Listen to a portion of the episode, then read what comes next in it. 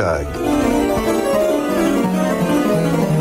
On dirait qu'en Israël, ils savent véritablement cloner les musiciens surdoués. Que ce soit pour le jazz, avec par exemple Yaron Herman, Omer Avital, Guy Mentus, les deux Avishai Cohen, etc., ou pour la musique classique, où depuis Daniel Barenboim, on a vu apparaître un nombre incroyable de musiciens surdoués, pianistes et ou chefs d'orchestre, comme Dan Ettinger, Ido Barshai, Lahav Shani, qui vient de succéder à Zubin Mehta à la tête de l'Orchestre Philharmonique d'Israël, eh bien, Itai Daniel est l'un de ces musiciens surdoués. Au kibbutz Guinégar, où il est né, il montre très tôt des dispositions exceptionnelles pour la musique. Il fait de solides études musicales et en même temps, lorsqu'il y a un événement musical au kibbutz, ben, c'est lui qui est au piano parce qu'il est le meilleur.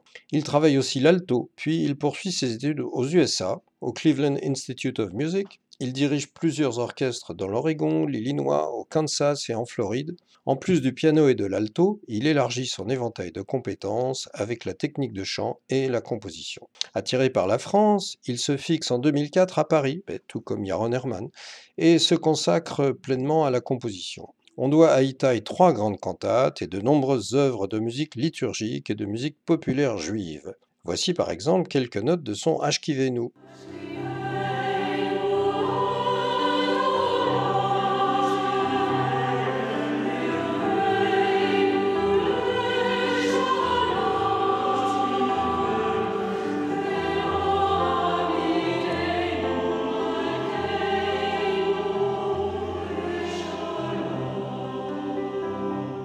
Itai s'intéresse aussi de près à la musique profane, puisqu'il écrit notamment une grande sonate pour piano et une sonate pour flûte solo. Toutes les deux ont été créées à Paris. Il est aussi l'auteur d'une belle élégie pour violoncelle et piano, dont nous allons entendre également quelques notes.